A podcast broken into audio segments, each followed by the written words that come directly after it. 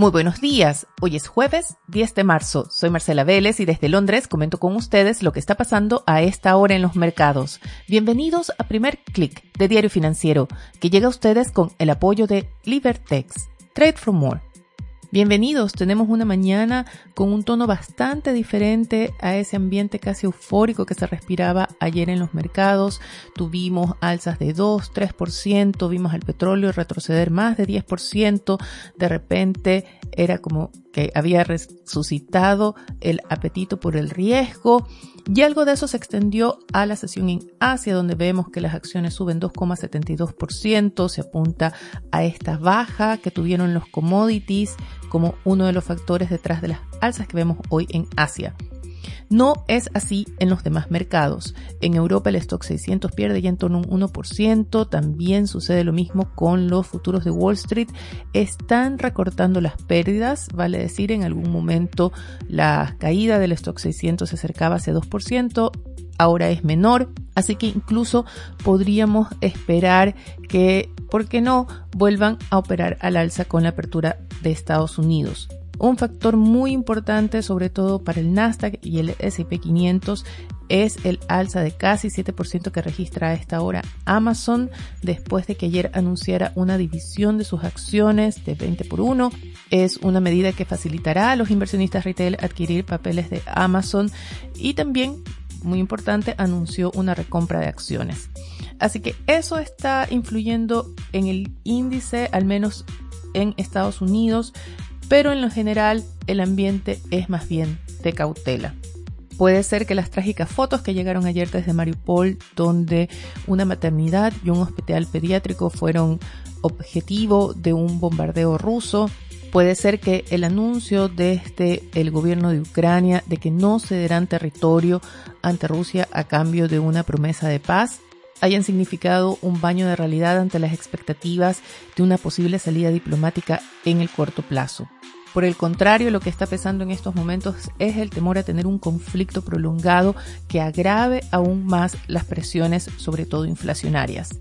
La atención está puesta en Turquía, donde se están reuniendo los ministros de Relaciones Exteriores de Ucrania y de Rusia. Se trata de la negociación de más alto nivel desde que comenzó la invasión así que habrá mucha atención a cualquier avance que se pueda dar en esta ronda de negociaciones. Mientras tanto, la mirada también gira hacia Europa. Esta es la región que por ahora los analistas están señalando como la que se verá más afectada en lo económico y también en lo humanitario y en lo político por este conflicto. Goldman Sachs recortó esta mañana su proyección de crecimiento para la eurozona de 3,9% a 2,5%. Y en una entrevista con Financial Times, el CEO de Volkswagen advirtió que esta guerra podría tener un impacto económico mucho mayor que el provocado por la pandemia, al menos en Europa. En este contexto, se reúne el Banco Central Europeo.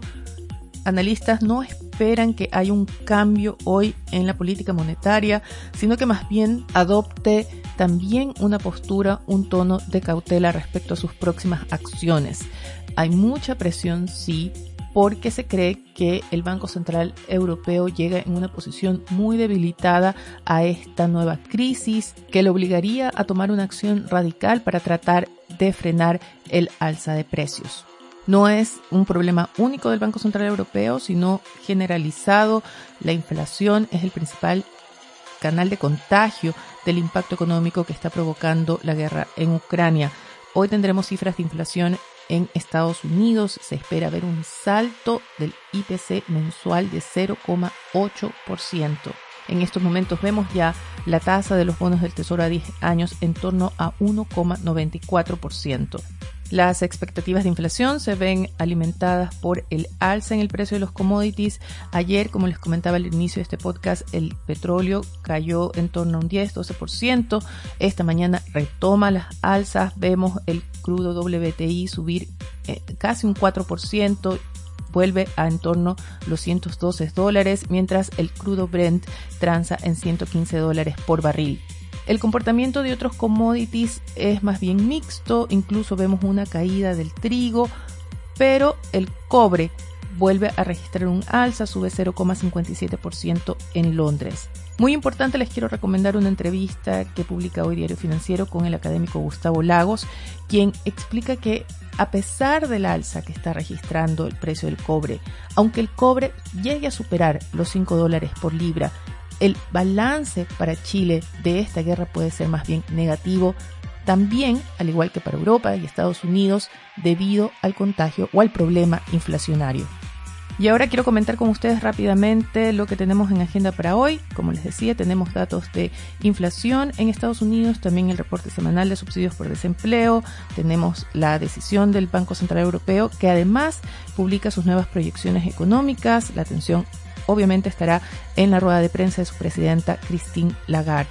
En la región tendremos decisión de política monetaria en Perú. Se espera un alza de 50 puntos base que lleve la tasa a 4%, pero muy importante también el Congreso peruano debate hoy si acepta la moción de censura contra Pedro Castillo, a quien se lo acusa de incapacidad moral para dirigir los destinos de ese país. Y en Argentina, por el contrario, el presidente Alberto Fernández logra respaldo en el Congreso, se firmó o se acordó ayer a última hora el respaldo legislativo para el acuerdo con el Fondo Monetario Internacional y ese apoyo del Congreso debería concretarse en una votación hoy. Estamos esperando un anuncio inminente desde Turquía, desde Ankara, donde se están realizando las negociaciones entre Ucrania y Rusia. Y muy importante, acaba de anunciar el gobierno de Reino Unido sanciones contra Roman Abramovich, el CEO del equipo de fútbol Chelsea, quien se enfrenta a un congelamiento de sus activos. Antes de despedirme, quiero mencionar rápidamente los titulares de Diario Financiero. El principal es para los preparativos de Itaú Unibanco para su salida de Corp Group. Itaú busca evitar además una OPA sobre el banco en Chile. Diario Financiero también publica los detalles del nuevo equipo que llega a Hacienda y a la DIPRES. Y no se pierdan además la publicación del análisis que hace Financial Times. Diario Financiero lo publica en español, es el comentario del Consejo Editorial del Financial Times, que plantea que Chile puede volver a ser un ejemplo para el mundo en desarrollo. Eso si es que el nuevo presidente, Gabriel Boric, logra demostrar que se puede unir una mayor justicia social con un modelo de crecimiento sostenible. Con esto me despido por ahora, los invito a que sigan actualizados de estas y otras noticias visitando nuestro sitio web de f.cl. Les recuerdo además que Primer Click llega a ustedes con el apoyo de Libertex, Trade for More. Yo les deseo que tengan un buen día. Nosotros nos reencontramos mañana.